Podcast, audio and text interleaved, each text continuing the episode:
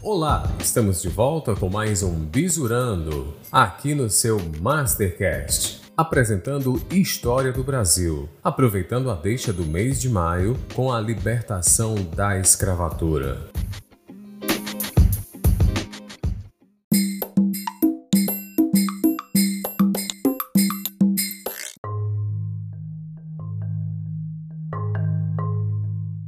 No último dia 13 de maio de 2022, completou 134 anos da assinatura da Lei Áurea. A princesa regente Isabel do Brasil sancionou, em nome do imperador Dom Pedro II, a Lei de número 3353, de 13 de maio de 1888. Possuindo apenas dois artigos bem pequenos, o decreto pôs fim a um período de quase quatro séculos de escravidão, um dos piores capítulos da história do Brasil. Mas, embora essa essa data seja um marco, temos de lembrar que a abolição da escravatura se deu a partir do conjunto de lutas travadas em busca da libertação dos escravizados. Alguns nomes merecem destaque nessa luta, como a do advogado Luiz Gama, que se dedicou de maneira enérgica e gratuita a libertar pessoas escravizadas de várias províncias do Brasil. José do Patrocínio, considerado por alguns historiadores como o maior jornalista da abolição, arquitetou fugas de escravizados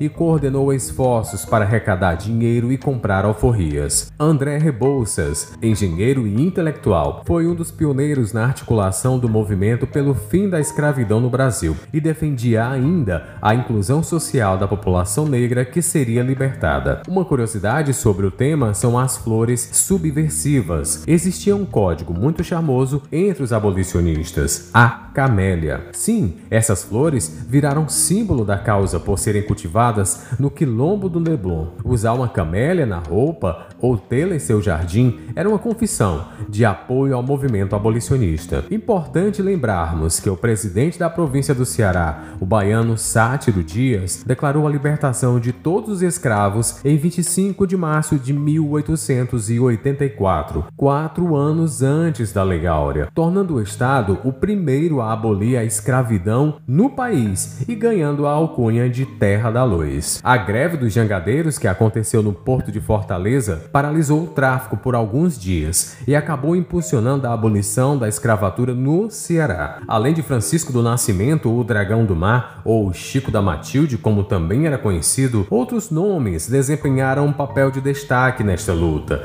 ao esconder escravizados e comprar alforrias. Caso dos também cearenses José Napoleão, Preta Tia Simua e Negra Esperança.